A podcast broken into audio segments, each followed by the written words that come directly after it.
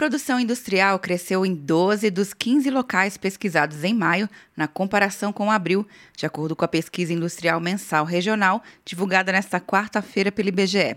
O resultado reflete o retorno, mesmo que parcial, de unidades produtivas após a paralisação causada pela pandemia do novo coronavírus. O analista da pesquisa, Bernardo Almeida, explica que o setor de veículos teve atuação importante neste aumento de maio, seguido pelos setores de alimentos e derivados do petróleo. Com principal influência positiva que impacta o resultado nacional, nós temos a indústria paulista atingindo 10,6%, graças a uma influência positiva, principalmente do setor de veículos. Setor esse que é um segmento que teve a sua volta parcial né, nesse mês de maio de 2020. As taxas mais elevadas foram no Paraná, Pernambuco e Amazonas, região Nordeste, e nos estados do Rio Grande do Sul, São Paulo e Bahia. Também registraram alta acima da média nacional de 7%. Embora tenham registrado taxas positivas, Minas Gerais, Santa Catarina, Rio de Janeiro, Mato Grosso e Goiás ficaram abaixo da média nacional. Já o Espírito Santo teve a maior queda em maio de 2020,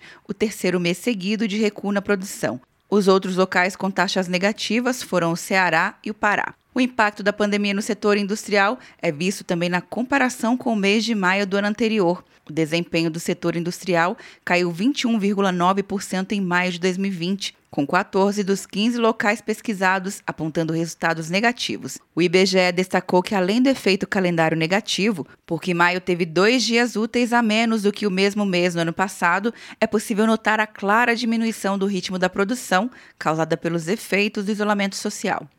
Quer um ano sem mensalidade para passar direto em pedágios e estacionamentos? Peça a Veloy agora e dê tchau para as filas. Você ativa a tag, adiciona veículos, controla tudo pelo aplicativo e não paga mensalidade por um ano.